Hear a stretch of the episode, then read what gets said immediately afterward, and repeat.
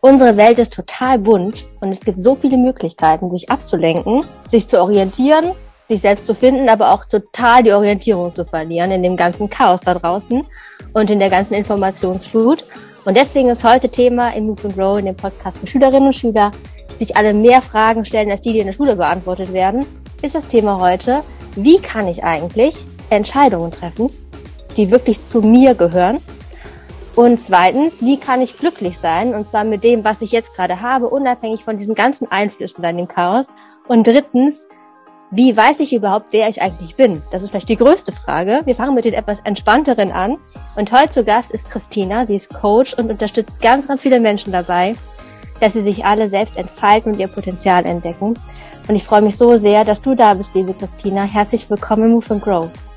Ja, vielen Dank für deine Einladung. Ich freue mich sehr, dass ich dabei sein darf und habe mich direkt mal, als du mich eingeladen hast, an meine Schulzeit erinnert. Und die war echt nicht so cool. Also das gab ganz schön viele Herausforderungen und ich hatte immer so das Gefühl, ich bin irgendwie so ein Außenseiter. Ähm, irgendwie kam ich da gar nicht so richtig rein und ich habe mich immer gefühlt, als wäre ich in so einer Blase und alle anderen sind leider in einer anderen Blase. Und ich habe immer so das Gefühl gehabt, ich gehöre nicht so richtig dazu. Und ja, deswegen freue ich mich einfach, dass du mich eingeladen hast, weil ich sehr, sehr gerne ganz viele Möglichkeiten vielleicht und Ideen weitergeben möchte an alle Schüler und Schülerinnen da draußen, die vielleicht manchmal ein ähnliches Gefühl haben. Und ich bin sicher, das gibt sehr, sehr viele. Und ich glaube, es gibt, gilt sogar noch den Erwachsenen auch so teilweise. Ne? Also da wirst du wahrscheinlich auch einiges berichten können so auf jeden Fall. Wenn du jetzt in der Schule eingeladen wirst und du darfst dich vor eine Klasse stellen, dich vorstellen und ein Fach unterrichten, wie würdest du dich vorstellen, jetzt aktuell?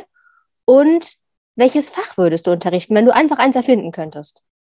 Also, wenn ich in die Schule eingeladen würde, dann würde ich mich vorstellen als ich bin Christina und ich freue mich, dass ich heute hier ähm, vor dir stehen darf. Und das war früher, hätte ich mir das gar nicht vorstellen können, dass ich jemals vor einer Klasse von so tollen Menschen stehen würde, ohne dass ich Angst hätte, abgelehnt zu werden. Das heißt also, das Fach, das ich dir heute näher bringen wollen würde, wäre tatsächlich, wie nehme ich mich selbst zu 100 Prozent an? Wie fühle ich mein Herz und stehe zu mir? Woher weiß ich, was alles in mir steckt, was meine Gaben sind, was die Geschenke sind, die ich vielleicht auch für die anderen habe und wie kann ich das nicht nur für mich selbst entdecken, sondern auch für die anderen zugänglich machen. Also ich würde so ein Fach entwickeln, das ganz viel mit dem Herzen zu tun hat und mit der inneren Stimme, die wir manchmal gar nicht mehr so richtig hören und der wir dann, wenn wir sie hören, vielleicht nicht vertrauen und bei der wir auch nie so genau wissen, ist es jetzt der Kopf, der spricht oder ist es wirklich mein Herz? Das heißt, ich würde ein Fach entwickeln, wo es um Empathie geht und um Liebe zu sich selbst und zu den anderen und darum, dass man einfach so sein darf, wie man ist. Ja, das ist wirklich total wichtig. Also gerade diese Stimmen zu unterscheiden. Und ich glaube, oft ist es auch so ein Mix aus das, was das Herz sagt, was das Bauchgefühl sagt, was ist da überhaupt der Unterschied und der Kopf, ne, ganz klar. Ich habe jetzt ein paar Schüler gefragt. Ich habe sie gefragt, entscheidet ihr eher aus dem Bauch heraus oder mit dem Kopf. Ich glaube, weil das Bauchgefühl, das kennt man ja so vom Begriff her. Ich habe nicht unbedingt Herz gesagt. Vielleicht kannst du auch gleich was dazu sagen, ob du das trennen würdest oder nicht. Aber ich spiele dir erstmal vor, was die gesagt haben. Und zwar habe ich sowohl jüngere Schüler gefragt, Klasse 6, als auch welche in der Oberstufe. So, was haben die gesagt? Ich würde eher sagen mit dem Bauch, weil wenn ich jetzt irgendwie, keine Ahnung, mein Bauchgefühl ist so ja, das ist einfach am wichtigsten. Wenn ich mich mit dem Bauch unwohl fühle, dann würde ich es auch nicht tun. Hast du ein Beispiel? Äh, zum Beispiel, wenn ich jetzt so, keine Ahnung, ähm, ich würde eigentlich, äh, eigentlich mit einer Freundin treffen will, aber dann so ein doofes Bauchgefühl habe oder so. Und eigentlich, nee, dann würde ich es nicht machen, weil, ja. Euch? Ähm, also ich, es kommt halt drauf an, bei einer Fächerwahl würde ich wahrscheinlich eher mit Kopf, aber ein bisschen Bauch, weil es kommt ja auch drauf an, was man lernt. Und aber bei Hobbys oder so, da mache ich es schon mit Bauchgefühl, weil es ist halt, was mir am meisten Spaß macht.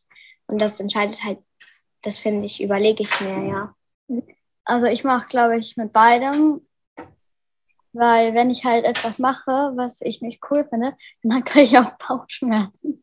Okay. Ähm, und dann merke ich halt, dass das nicht richtig ist. Hm, ja, also ich sage ich mal, wenn es wichtige Entscheidungen in meinem Leben sind, dann denke ich schon viel drüber nach. Und ähm, wenn ich nicht wirklich weiß, was ich will, dann entscheide ich mich eher nach dem Kopf, also was für mich am logischsten ist. Und äh, zum Beispiel meine Berufswahl, da war ich lange unentschlossen und dann habe ich mich jetzt letztendlich dafür entschieden, was am meisten Sinn macht, was zum Beispiel mir auch meine Eltern finanzieren können und so. Das waren wichtige Punkte.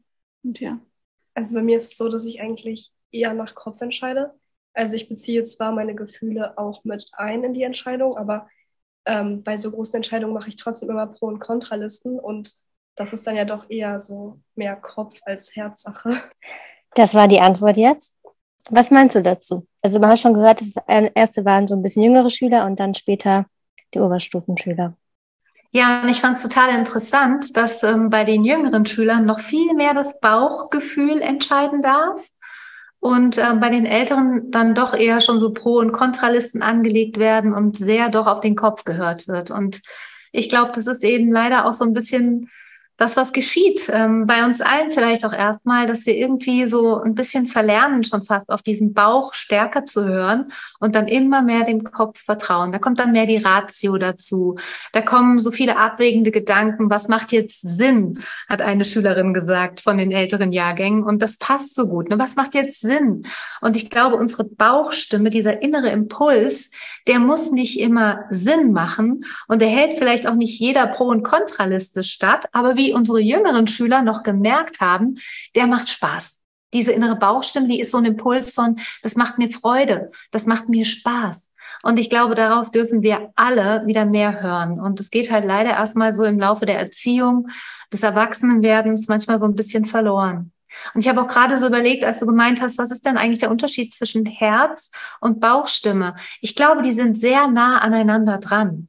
Man sagt ja auch, ähm, dass wenn man in der Schwangerschaft, also quasi im Bauch der Mutter noch ist, dass dann eigentlich der Darm und auch der Bauch, die sind so relativ früh schon in der Entwicklung da. Also die, die bilden sich viel länger aus, ja, natürlich auch mit dem Herzen zusammen. Und ich glaube, dass, dass dieses Bauchgefühl sehr verquickt und sehr nah am am Herzen ist, weil es auch dieses Gefühl entstehen lässt. Und das Herz ist ja wirklich das, in dem die Emotionen sind, in dem all unsere Gefühle sind. Und der Bauch verstärkt das schon so ein bisschen fast noch. Ne? Also ich merke das auch ganz deutlich im Bauch, wenn mir etwas nicht wohl ist. Und so gibt es ja auch Sprichworte, ne, bei denen man das auch schon direkt hört. Ne? Mir krummelt's im Bauch dann merkt man schon, okay, das ist vielleicht nicht das Richtige für mich. Und ich glaube, man darf einfach aus einer Kombination von Bauch und Kopf, also Herz, Bauch und Kopf, diese Kombination, die darf man nutzen für sich. Das heißt, mir geht es gar nicht darum, dass wir nicht mehr auf den Kopf vertrauen. Der ist ja durchaus auch sehr klug und er wägt ab. Aber wir dürfen also mindestens diese zwei Dinge mit hineinnehmen, wie so zwei Navigationssysteme, so wie die ja auch in Autos wunderbar sind. Man stellt es ein, wo man hin möchte und es bringt einen dorthin. Und wenn man diese beiden Navigationssysteme benutzt, den Kopf und das Herz und damit auch das Bauchgefühl, dann fährt man viel, viel besser, als wenn man nur auf den Kopf hört. Davon bin ich fest überzeugt. Ja, ich denke, das Problem ist nämlich, dass in unserer Gesellschaft ganz oft dann irgendwelche Stimmen wach werden, die sagen, ja, aber. Also selbst wenn man das merkt, ich, also wenn man aufs Bauchgefühl hört, und ich kenne das auch aus meinem Leben, ja, also gerade so, wenn man dann Erwachsener wird oder sich einbildet, Erwachsener zu werden, dass man dann irgendwann denkt so, okay, jetzt sagt mein Bauch mir das und das, aber dann kommt sofort der Verstand, ja, aber. Also dieses, wie schafft man es denn, wenn das Bauchgefühl relativ klar ist, trotzdem dem Ganzen wirklich zu folgen und sich nicht abzulenken von diesen ganzen Stimmen, weil ich glaube, dass auch gerade im Jugendalter dann eben durch diese sozialen Medien, aber auch durch die Eltern vielleicht es gar nicht böse meinen, ja. Hast du da irgendwie noch einen Tipp, wie man sich auch gegenüber anderen stark machen kann für sein Bauchgefühl? Also was ich ganz gut finde, ist, wenn man mal so prüft, was sind denn das für innere Stimmen? Also wirklich ganz ähm, faktisch mal so guckt, okay, wo kommt diese innere Stimme her? Ist die männlich? Ist die weiblich? Zu wem gehört die jetzt? Also ist es so eine innere Stimme, bei der ich total merke, okay, das ist eigentlich so ein bisschen die verinnerlichte Stimme von meiner Mama und die verinnerlichte Stimme von meinem Papa? Oder ist es vielleicht so wie so eine Art innerer Kritiker, den ich selbst erschaffen habe, Also der irgendwie mich auch selbst immer kritisiert, weil ich irgendwann angefangen habe, mich zu kritisieren. Und das ist auch ganz normal, dass wir das irgendwann tun, weil wir ja halt schon auch ziemlich oft kritisiert werden. Wir werden von Lehrern ständig quasi ähm, darauf hingewiesen, was jetzt vielleicht nicht so gut war. Wir werden benotet. Auch das ist etwas, wo man natürlich selbst auch anfängt, sich so einzuordnen und sich manchmal vielleicht auch zu kritisieren und sich zu vergleichen. Und wenn wir solche Stimmen in uns hören, dann dürfen wir erstmal gucken, zu wem gehört diese Stimme. Also ist es die Stimme meiner Mama, die ich immer höre mit den Sätzen, sogar, die sie immer sagt, oder die Stimme der Oma, der Tante, je nachdem, wer für uns eine wichtige Rolle spielt, kann es manchmal sein, dass wir diese Sätze in unserem Kopf abspeichern und dann selbst uns immer wieder sagen, ohne das zu überhaupt zu realisieren. Deswegen ist es manchmal ganz spannend, da mal so genauer hinzuhören und zu gucken, okay, männlich, weiblich, gehört die zu mir, gehört die wirklich zu jemand ganz anderem? Habe ich das nur übernommen? Sind das Sätze und Glaubenssätze, die ich immer gesagt bekommen habe? Stimmt das überhaupt für mich? Wir fragen uns das manchmal gar nicht. Wir fühlen vielleicht was ganz anderes, aber wir, wir vertrauen den anderen, weil die sind ja schon erwachsen, die haben ja auch so viel Erfahrung. Und wenn das hier so läuft, ja, dann scheint es ja auch richtig zu sein. Wenn wir jetzt quasi benotet werden und wir bekommen eine schlechte Note, dann heißt es ja wohl, dass wir das nicht so gut gemacht haben. Aber es wird ja nur ein Faktor benotet. Es wird ja nur ein Teil des Ganzen benotet, nie der gesamte und der ganze. Und es ist sogar, finde ich, so bei Aufsätzen und sowas, ne, in Deutsch habe ich mir immer gedacht, das ist doch ganz schön subjektiv. Also das, das hat doch auch viel jetzt mit dem Gefühl und der Meinung von dem Lehrer zu tun, ähm, wie der jetzt meinen Aufsatz bewertet. Natürlich gibt es Faktoren, wie viele Fehler habe ich gemacht und so, Schreibfehler und so, aber trotzdem ist ja doch auch immer ein Teil dabei, auch von der Klausur her oder der Arbeit her, die wir schreiben, die ja auch sehr auf den Lehrer ankommt. Das heißt, es ist nie das große Ganze, sondern, sondern immer nur ein kleiner Teil. Und so ist es auch bei den Sätzen in unserem Kopf. Die sind nie das Ganze, sondern immer nur ein kleiner Teil von dem, was wir gehört haben, was wir erlebt haben, was man uns erzählt hat und was wir dann dadurch im Moment ja schon fast für richtig halten müssen. Aber viel mehr und viel weiser ist eigentlich diese Stimme in unserem Bauch. Die zeigt uns dadurch, wenn uns was Freude macht, wenn uns was leicht fällt, wenn uns was inspiriert oder Spaß macht, wenn es sich gut anfühlt, dann sagt die einfach was ganz viel Wesentlicheres, nämlich, dass es richtig sein muss. Während solche Sätze im Kopf, wenn die sich einfach blöd anfühlen, wenn man sich dann unwohl fühlt oder wenn es so eng wird im Körper oder man das Gefühl hat, boah, ich bin irgendwie nicht richtig, irgendwas stimmt mit mir nicht, dann sind diese Sätze, die wir uns gerade selbst gesagt haben, definitiv falsch. Und es kommt jetzt nicht von mir, sondern es kommt von so einer ganz tollen Lehrerin, die eine Methode entwickelt hat, mit der sie unwahre Gedanken überprüft. Und diese Methode ist um die ganze Welt gegangen. Die hat viele Hunderttausende von Menschen, die hat sie wirklich die hat sie sehr unterstützt und denen hat sie sehr helfen können, weil jeder unwahre Gedanke, jeder unwahre Gedanke, der sich in uns schlecht anfühlt, so sagt sie ganz klar, sie heißt Byron Katie und sie kommt aus Amerika. Und jeder dieser Gedanken, der sich nicht gut anfühlt, ist einfach unwahr. Und es hat mir voll geholfen, weil ich so gemerkt habe, ach so, wenn ich so in mir fühle, ich muss jetzt ähm, besser werden in Mathe, Weißt du, ich habe Mathe echt schwierig gefunden. Ich habe da komplett im Kopf blockiert, weil ich zu dem Zeitpunkt echt schon gedacht habe, ich bin zu blöd für Mathe. Und deswegen war Mathe für mich voll das Horrorfach. Und ich habe dann immer voll die Nachhilfe genommen und versucht, da besser zu werden. Und irgendwie habe ich das Maximum, was ich mal geschafft habe, das war eine drei. Trotzdem habe ich aber gedacht, Mathe ist hier mega wichtig. Deswegen habe ich im Anschluss sogar BWL studiert, obwohl da ja ganz, ganz viel Mathe drin ist und Mathe halt überhaupt nicht meins ist. Aber in meinem Kopf waren Sätze wie, ja, du musst was Gescheites machen. Du musst was machen, was anerkannt ist. Und meine Eltern und Großeltern haben immer gesagt, BWL ist das Fach, was du studieren musst. Also habe ich das gemacht. Es hat sich von Anfang an scheiße angefühlt in meinem Bauch, um ganz ehrlich zu sein. Oder mal auch mal bitte dieses Kraftwort nutzen zu dürfen. Es hat sich einfach furchtbar angefühlt. Aber wenn alle sagen, das ist das Einzige, was geht, dann muss es ja wohl machen. Aber mein Bauch hat immer gesagt, oh, ich würde so gerne was mit Psychologie machen. Es interessiert mich so sehr, wie Menschen ticken. Und ich habe schon immer so geguckt und beobachtet die Menschen und habe so versucht mir zu erklären, warum ist derjenige jetzt so und warum passiert jetzt das und wieso ist es so gekommen, dass der jetzt gerade so und so reagiert. Es war schon immer mega spannend für mich. Also hat meine innere Stimme, mein Bauchgefühl mir schon immer den Weg gewiesen. Und was habe ich gemacht? Ich habe mehr auf die Stimme in meinem Kopf vertraut und damit auf all die gesammelten Sätze, die eigentlich gar nicht von mir waren, sondern vom Außen.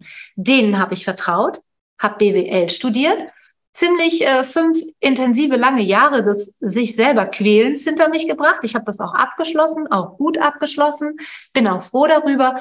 Aber was habe ich danach gemacht? Danach habe ich das Gefühl gehabt, so und jetzt kann ich endlich Psychologie studieren. Und dann habe ich das gemacht.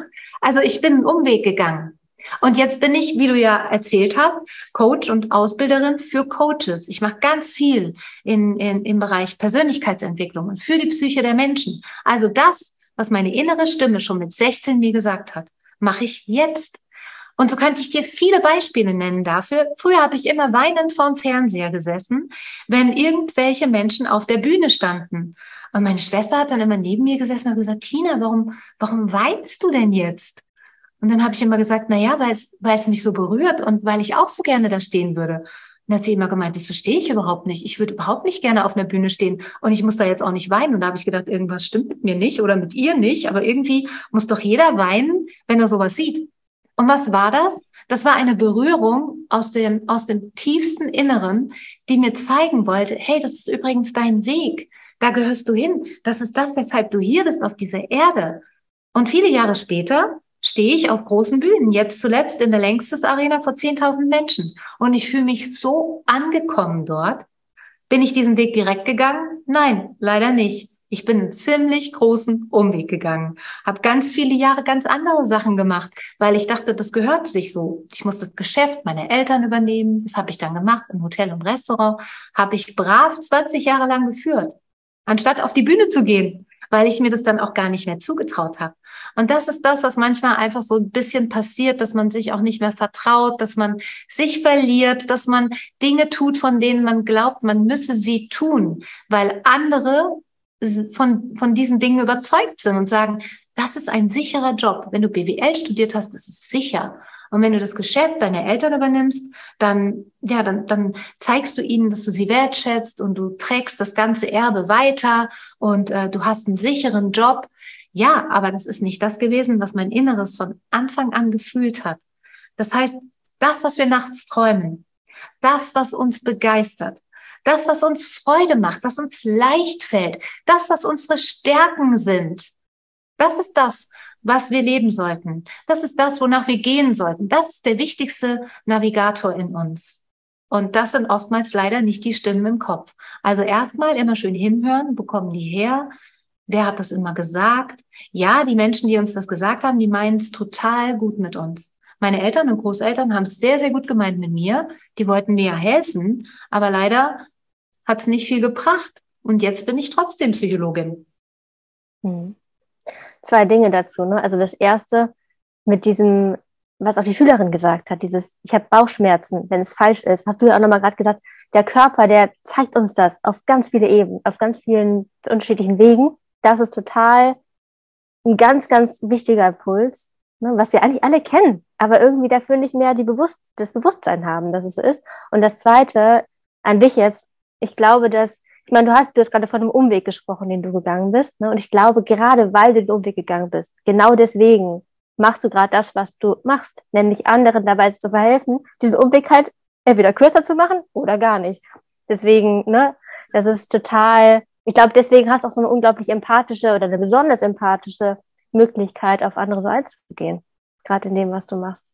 Ja, das glaube ich auch. Und ich glaube auch wirklich, dass alles zu seiner Zeit kommt. Und ich möchte auch wirklich unbedingt allen Schülern und Schülerinnen unbedingt so gerne ein bisschen von dem Druck nehmen, von dem ich weiß, dass ihr den unglaublich habt. Wir sind schon oft auf Schulen oder in Schulen eingeladen worden, und es hat uns immer fast schon erdrückt, wenn wir in die Schulgebäude gekommen sind, weil einfach so viel Druck da war. Die Energie von Druck war überall, in allen Räumen, besonders in den höheren Klassen. Und ich weiß einfach darum, wie viel von euch verlangt wird. Ich weiß darum, wie anspruchsvoll das ist und wie vielleicht auch manchmal unser Schulsystem immer noch so ein bisschen veraltet ist.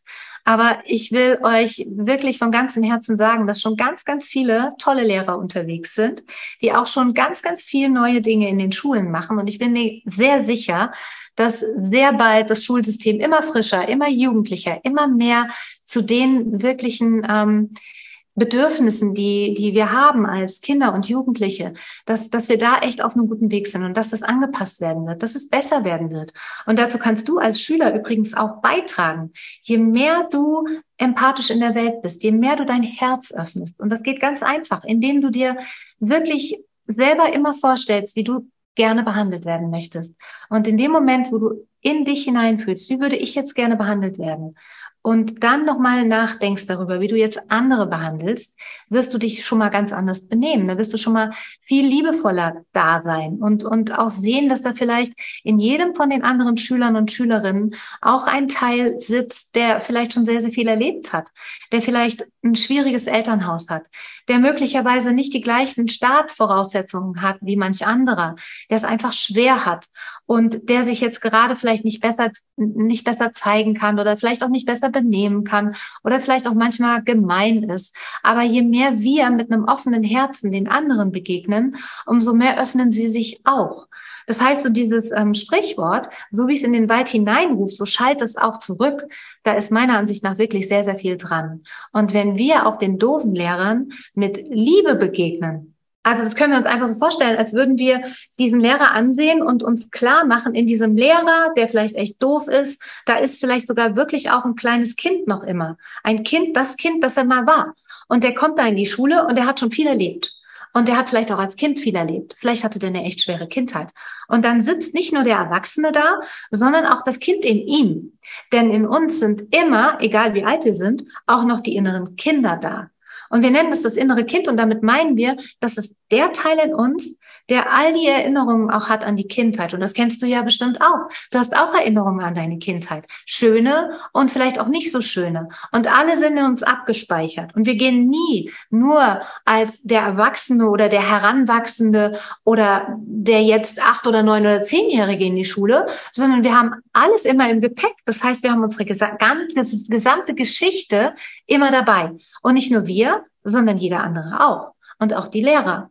Und es hat mir auch so im Nachhinein geholfen, jedem mit so ein bisschen mehr Liebe und, und Herzöffnung zu begegnen und mir das klar zu machen, dass ich manchmal gar nicht weiß, warum der sich jetzt so doof verhält. Aber wenn ich ganz liebevoll da bin, natürlich auch Grenzen setze und auch Nein sage, also mich nicht veräppeln lasse oder sowas, aber wenn ich da bin und, und sehe diesen verletzten Anteil in ihm vielleicht oder in ihr vielleicht auch, dann fällt es mir leichter, mit demjenigen zu sein. Und mir fällt da so eine Geschichte ein. Ich wurde als Kind total oft gemobbt, ne? Weil ich kam aus so einer Familie, wo meine Mama echt super unglücklich war. Und äh, die hat dann immer so ein bisschen ihren Druck an mir ausgelassen. Und ähm, oftmals kam ich deshalb viel zu spät in die Schule, weil ihr kurz vor Beginn der Schule einfiel, sie müsste jetzt noch mal schnell meinen Schulranzen ausleeren. Und ähm, dann musste ich den wieder ordentlich einräumen. Und ich fand, das war voll die Schikane. Und ich kam dann halt immer total spät in die Schule, voll verheult und war deshalb auch so ein bisschen der Außenseiter. Und so ein bisschen war ich auch nicht so anerkannt, weil ich immer die alten Klamotten meines Onkels auftragen musste. Und der war sieben Jahre älter als ich. Und die waren ganz schrecklich, diese Klamotten. Und dann sah ich immer so ein bisschen verloren aus. Und da war so ein Mädchen, die war ähm, älter als ich und die hat es voll auf mich abgesehen gehabt, also im negativen Sinne. Die hat mich mega gemobbt und wollte mich immer verhauen und, und ich war dann immer so voll ängstlich und wusste gar nicht, was ich tun soll, weil die auch so wie so ein Monster auf mich wirkte und auch so groß und breit war und boah, die war wirklich gewaltig so, ne? Und ich hatte echt Schiss und ich hatte auch niemanden, wo ich jetzt hätte hingehen können und hätte sagen können, ich habe Angst vor ihr. Ich weiß auch nicht, was ich ihr getan habe. Ich habe keine Ahnung, warum die es jetzt auf mich abgesehen hat. Aber ich hatte halt auch schon so, so eine Ausstrahlung von, oh, ich, ich bin verhuscht, ich bin ängstlich, ich ähm, habe hier eigentlich gar nicht wirklich einen Platz und ich mache sowieso vieles falsch, ne? weil das hatte ich so von meiner Mutter, dieses Gefühl hatte ich einfach mitbekommen. Ich habe immer gedacht, ich bin nicht richtig, weil ich quasi auch häufig ähm, von ihr nicht so gut behandelt wurde. Naja, und dann bin ich irgendwann, weil ich gedacht habe, okay, so kann das nicht weitergehen und ich schon damals so ein großes Herz hatte, bin ich einfach wirklich mal zu ihr hingegangen. Und ich habe ganz ehrlich gefragt, ich habe mich vor sie gestellt und habe gesagt, du, ich möchte jetzt wirklich gerne mal wissen, was du eigentlich überhaupt gegen mich hast. Ich kenne dich nicht mal und du willst mich ständig verkloppen und, und, und mich schlagen, aber warum? Und dann hat die echt so richtig erstaunt geguckt, weil sie es, glaube ich, gar nicht kannte, dass jemand mal stehen bleibt und mal mit ihr redet. Aber wirklich so in so einem ruhigen, sanften, stabilen Gefühl. Ich habe meine Füße auf der Erde gespürt. Ich habe mich dahingestellt und ich war wild entschlossen. Ich war wild entschlossen, das jetzt mal zu erfahren und ich wollte auch nicht mehr ständig nur wegrennen. Und dann hat sie gemeint, ja, das kann sie mir auch nicht sagen. Und dann habe ich gesagt, na ja, also äh, okay, aber wäre es nicht cool, du würdest bitte damit aufhören, weil mich stresst das auch total und ich habe dir gar nichts getan. Ich habe auch nichts gegen dich. Und das Verrückte war, sie drehte sich dann einfach um und ging, aber fortan war sie wie so eine Art Begleiter. Sie hat dann immer auf mich aufgepasst. Sie hat nichts mehr auf mich kommen lassen. Also sie war wie so eine Art, ich würde mal sagen, stille Freundin. Also wir haben überhaupt nicht mehr miteinander geredet, aber sie hat immer so ein bisschen auf mich geachtet, dass dann auch die anderen mich nicht gemobbt haben und so. Und ich glaube, das war so eine innere Entscheidung von mir damals schon. Ich habe mich entschieden, das jetzt zu klären. Und ich habe mich entschieden, hier nicht mehr das Opfer zu sein, weil es überhaupt keinen Grund dafür gibt, das Opfer zu sein. Und ich habe auch gemerkt, dass sie, die ja so ein bisschen der Täter damals war, eigentlich genau das gleiche Thema hatte wie ich. Mhm. Nämlich dieses Thema, nicht geliebt zu sein, dieses Thema voll alleine zu sein, so total der Außenseiter zu sein. Und während ich halt einfach nur immer verhuscht so durch die Gegend gelaufen bin, oh, hoffentlich äh, passiert jetzt gleich nichts, ja, hat sie sich halt dazu entschieden, aktiv zu werden und sich zu sagen, innerlich, okay, bevor mich einer schlägt, schlag ich lieber die anderen. Das sind verschiedene Taktiken, das ist eine verschiedene Herangehensweise, aber das Thema ist das gleiche. Das Thema ist ein verletztes Herz, das Thema ist zu wenig Liebe und das Thema ist ein Aufmerksamkeitsdefizit vielleicht auch. Ja. Und wenn wir das verstehen, dass jeder so seine Themen hat, und da hat sie auch eben schon ihr inneres Kind dabei gehabt und ich ja natürlich auch. Und so sind, sind nicht nur die elf- und die zwölfjährige sich da begegnet, sondern natürlich auch die kleineren Kinder in uns, die immer noch auch aktiv sind. Und das ist wirklich was, das gibt es so, so oft. Also wie oft in der letzten Zeit, also ich meine, ich bin jetzt schon einige Jahre Lehrerin, und wie oft habe ich genau solche Fälle mitbekommen. Und vor allem, erstmal, ich finde es einfach so mutig und unglaublich beeindruckend, dass du das gemacht hast. Und wie schade es ist, dass viele sich das nicht trauen. Weil ich glaube, dass, wenn man sich einmal bewusst darüber wird, diejenigen, die so böse sind oder vermeintlich fies, das ist genau wie du sagst. Die sind verletzt. Die sind selber so unsicher und machen das auf eine ganz unschöne Art und Weise den anderen gegenüber. Und ich glaube, das ist ein unglaublich inspirierendes Beispiel, was du gerade gebracht hast. Also diesen Mut aufzubringen und für sich einzustehen, auch was man selber für einen Rückenwind für sich selber auch dabei danach hat. Ne? Also du hast ja. danach auch gesagt, so, boah, was habe ich gerade gemacht? Wow, richtig gut. So, ja, und weißt du, ich finde auch, dass man, äh, dass man da wirklich jemanden mit reinnehmen darf. Also wenn man sich das jetzt vielleicht noch nicht so traut, dann kann man sich wie so eine Art inneres Team bilden. Ne? Und in diesem inneren Team, da können dann Menschen dabei sein, die man mag und die einen immer unterstützen. Und dieses innere Team hilft übrigens immer. Das darf ein inneres Team sein aus liebevollen Menschen oder Gestalten. Das können auch Fantasiefiguren sein oder vielleicht hast du ja einen Schutzengel und dann nimmst du den an, in de, an diesen Tisch in deinem inneren Team.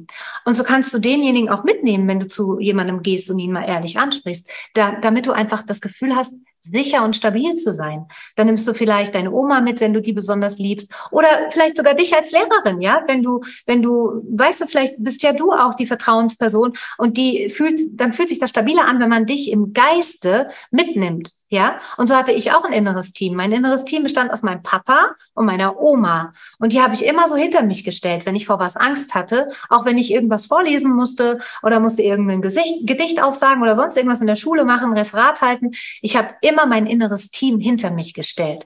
Und dann habe ich mich viel ruhiger und sicherer und stabiler gefühlt. Und das ist auch etwas, was im Herzen ist. Das lässt einen so das Herz öffnen, weil man sich sicher fühlt. Und je geöffneter unser Herz ist, umso stabiler sind wir in der Welt. Und dann haben wir eine ganz andere Ausstrahlung. Also kann das mit dem inneren Team auch wirklich helfen, dass zu jedem Zeitpunkt, wenn man gerade vor irgendwas Angst hat, vielleicht auch vor einer Prüfung, dann hol immer dein inneres Team herbei und guck mal, wer darf in deinem inneren Team sein. Und in deinem inneren Team, da sind natürlich liebevolle Gestalten und Menschen und nicht unbedingt dein innerer Kritiker. Und manchmal ist es auch gut, wenn du den jetzt vielleicht sogar erkennst, dass du schon einen hast, dass du dann auch mal diesen inneren Kritiker zwar an den Tisch holst und der darf auch sagen, was er zu sagen hat, aber da ist dann trotzdem noch ein Team aus wohlwollenden Gestalten und Menschen und dann könnt ihr miteinander auch kommunizieren. Also wenn mein innerer Kritiker dann gesagt hat, ja, du bist ja eh zu blöd, du kannst es eh nicht, dann kam meine Oma und hat gesagt, nee, nee, Moment, schau doch mal bitte, was du schon alles geschafft hast. Und du hast es nicht leicht gehabt. Schau mal bitte, was du alles heute schon wieder hinbekommen hast. Und dann war die Stimme vom inneren Kritiker schon viel entkräfteter. Und das meine ich damit, dass wir wirklich anfangen dürfen, besser hinzuhören und nicht diesen inneren Stimmen einfach mal per se zu glauben, sondern immer noch mal in uns reinzufühlen und uns auch so zu fragen, okay, was würde jetzt mein Herz dazu sagen? Oder meine inneren Teammitglieder, was würden die da jetzt zu sagen? Dann ist man nicht mehr so ausgeliefert und man hat eine andere Ausstrahlung. Und es geht eigentlich im Leben super viel um Ausstrahlung. Und die kreiert auch so ein bisschen das Leben mit. Also vielleicht kennst du das so im Sport, ne? Also ich saß immer bis zuletzt auf dieser Bank und ich habe voll die Krise geschoben, ne? Ich habe schon gewusst, wenn wir jetzt wieder Teams wählen, scheiße, ich werde einer der letzten sein, die gewählt wird. Und es war so schrecklich, aber natürlich saß ich auch mit diesem Satz auf meiner Stirn, okay, ich werde garantiert eine der letzten sein, die gewählt wird. Was ist natürlich passiert? Ich war einer der letzten, die gewählt wurde. Hätte ich da gesessen, so wie manch anderer, der immer zuerst oder zu zweit gewählt wurde, dann, dann hätte ich eine andere Ausstrahlung gehabt. Weil wenn du jetzt mal deine, deine Schüler, deine Mitschüler beobachtest, wirst du merken, die haben einfach viel mehr Selbstbewusstsein. Die sitzen da und die wissen schon, ist ganz klar, dass ich zuerst oder zu zweit direkt gewählt werde. Ich weiß ja, dass ich gut bin. Ich bin super gut in dieser Sportart. Die wählen mich sowieso gleich. Und zack, werden sie sowieso gleich gewählt. Das hat aber ganz viel mit dem zu tun, was sie über sich denken. Das heißt, das, was wir über uns denken, spüren die anderen. Und das ist mir so, so wichtig, dass du das so früh wie möglich realisierst. Das heißt also, du darfst gut über dich denken. Du darfst so, so gut wie möglich über dich denken und dir das zutrauen. Und manchmal ist uns das schon relativ früh genommen worden. Wir können das gar nicht mehr so richtig, weil wir immer gehört haben, du machst das nicht richtig, du machst jenes nicht richtig, hier musst du besser werden, da musst du besser werden. Dann ist es nicht so ganz einfach, da wieder hinzukommen. Aber du kannst es üben indem du überprüfst, wo kommen diese anderen Gedanken her? Wer hat mir das immer gesagt? Stimmt es wirklich? Nur weil die das sagen, muss das noch lange nicht stimmen.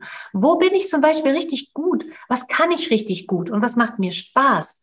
Und dann setzt dich mal hin auf diese Bank und fühlst dich da so rein und stellst dir vor, du würdest jetzt gewählt werden, also ne, bei diesem, wenn wir jetzt die Mannschaften wählen, du würdest jetzt gewählt werden, du kannst das. Und ich weiß, es braucht ein bisschen, bis man da so hinkommt, ne? weil da sind vielleicht erst andere Gedanken und Gedanke führen, Gedanken führen immer auch zu Gefühlen. Und das ist so ein bisschen das Problem, weil diese Gedanken und diese Gefühle, die führen zu dem, was jeder um uns herum fühlt, über uns. Also nicht nur, was, wir fühlen das nicht nur selber, sondern das fühlen auch die anderen. Das ist denen gar nicht bewusst, aber die spüren das. Und vielleicht hast du das ja auch schon mal erlebt, dass du an einem Tag in die Schule kommst, wo du echt gut drauf bist, wo vielleicht mal alles gut gelaufen ist oder du bist vielleicht gerade frisch verliebt und plötzlich sind alle netter. Oder vielleicht ist es sogar so, hast du schon mal erlebt, also mir ist es ganz oft passiert, wenn ich verknallt war in jemanden und der dann auch mal in mich, was dann ja natürlich auch mal passiert ist, später dann vor allen Dingen, ähm, dann, dann wollten plötzlich alle was von mir. Und da habe ich mir gedacht, das ist ja komisch. Vorher war das nicht so. Aber jetzt, wo ich echt verliebt bin und ja auch schon jemanden habe an meiner Seite, da sind plötzlich andere auch interessiert an mir. Wie kommt denn das jetzt? Das hat nur mit deiner Ausstrahlung zu tun und mit dem Gefühl, das du für dich selbst plötzlich hast. Plötzlich magst du dich selbst ein Stück weit mehr. Plötzlich sind da so Schmetterlingsgefühle und die haben eine schöne Ausstrahlung. Und dann bist du interessanter für die anderen. Wenn du aber in dir drin so unwahre Gedanken hast, wie ich kann das nicht, ich bin nicht gut genug, dann führt es auch zu blöden Gefühlen. Zu Gefühlen wie Trauer oder Ohnmacht oder Wut oder vielleicht sogar Kleinheit. Und das ist natürlich nicht so gut. Ja, weil diese Gefühle strahlen nach außen eine gewisse Energie aus. Und dann kreierst du das auch sogar so ein Stück weit in dein Leben. Das heißt, wenn du da so sitzt wie so ein, ich sage jetzt mal übertrieben, Trauerklos, der glaubt, er würde nicht gewählt werden beim Völkerwahl oder wie das heute heißt, keine Ahnung, damals hieß es so, ähm, dann, dann wird es auch so passieren. Also du kannst es mit kreieren. Du bist viel mehr, als du glaubst. Du bist nicht nur dieser grobstoffliche Körper, der hier sitzt, und der zur Schule geht, sondern du bist ein ganz großes Wesen in diesem Körper. Und das hört sich echt ein bisschen spooky an, ich weiß. Aber vielleicht hast du manchmal so das Gefühl, dass du irgendwie viel mehr weißt manchmal, so dass du irgendwo sitzt und du siehst, du guckst dir so die Erwachsenen an und denkst so, was für einen Quatsch machen die hier gerade wieder? Und irgendwo kommt das ja her. Und es kann sein, dass das von diesem größeren Teil, der auch in dir ist, von dem, was ich Seele nenne, Das, und diese Seele, die ist ganz groß und die hat ganz viel vielleicht schon erlebt und die weiß unendlich viel. Die hat alle Weisheit in sich und diese Seele ist bestimmt auch in dir. Und die spricht manchmal auch durch uns und die zeigt sich eben auch über das Herz. Deswegen ist es so wichtig, glaube ich, da auch wieder drauf zu hören, weil diese Seele hat einen Grund, warum sie hier auf die Erde gekommen ist, warum sie jetzt in diesem Körper ist und warum sie auch hier ist, ähm, um was zu erleben. Sie möchte gewisse Dinge erleben. Sie möchte gewisse Sachen auf die Erde bringen. Und vielleicht fragst du dich einfach mal abends, okay, wenn ich sowas haben soll wie eine Seele, dann würde ich der ja gerne mal begegnen. Und dann kannst du die einfach einladen. Okay, meine liebe Seele, ich lade dich ein heute Nacht in meinen Träumen. Du kannst mir ja gerne mal begegnen. Ähm, aber nur, wenn du mir nur Gutes willst. Und ich sage dir garantiert, die Seele will nur Gutes, aber ich möchte dir die Angst nehmen. Du brauchst keinerlei Sorge zu haben vor, vor diesen Anteilen in dir, die sind gut.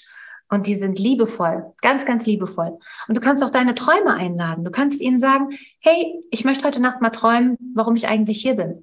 Wo will ich hin? Was ist mein Weg? Ich wünsche mir Zeichen von dir, meine liebe Seele.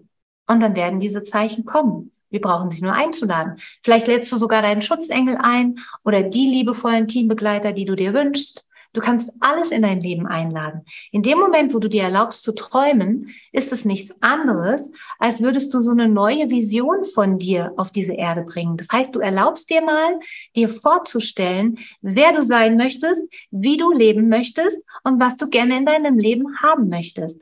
Und dann sprechen wir uns in zwei, drei Jahren nochmal. Und dann wirst du, wenn du dann in zwei, drei Jahren nochmal zurückguckst, sehen, boah, ganz viel von dem, was ich angefangen habe zu träumen und zu visionieren, ist jetzt in meinem Leben. So einfach funktioniert das. Und wenn du auch mal deine Eltern begutachtest oder beobachtest, das, was sie sich vorher visioniert haben, ist jetzt da. Sehr wahrscheinlich haben sie tief in sich drin den Wunsch gehabt, irgendwann mal eine Familie zu haben. Sonst hätten sie sie jetzt nicht. Es mag dann manchmal doch auch unerhofft gekommen sein und vielleicht zu schnell oder anders, als sie sich das gedacht haben vom Kopf her.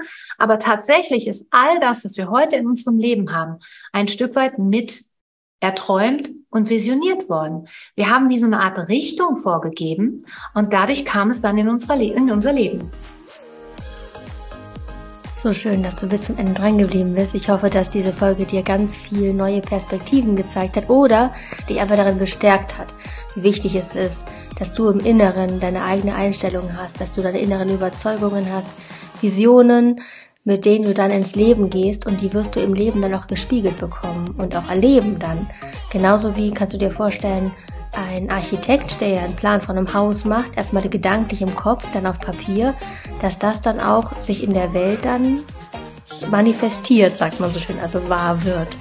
Und so kannst du das dir auch vorstellen, dass du selber dein innerer Planer bist. Du hast eine innere Kraft, mit der du bestimmte Dinge im Außen auf jeden Fall auch ja, beeinflusst. Entweder, dass es so schleichend passiert, dass du es unbewusst machst, oder auch sehr bewusst. Und du hast die Wahl auf jeden Fall. Glaub an dich und glaub an deine Visionskraft und deine inneren Visionen, deine Stärke, die du hast. In der nächsten Woche geht's weiter mit einer Frage noch zum Thema Mobbing. Ich weiß nicht, wie es dir ging. Es ist super, super mutig, wie Christina sich da gewehrt hat und auch gesagt hat, hallo, ich will das nicht mehr, lass mich in Ruhe.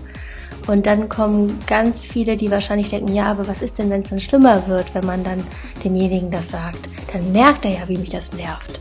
Hör auf jeden Fall wieder rein. Ich freue mich sehr, dass du den Podcast unterstützt und freue mich wirklich sehr, wenn du ihn teilst eine Bewertung hinterlässt. Das ist für mich das schönste, schönste Feedback.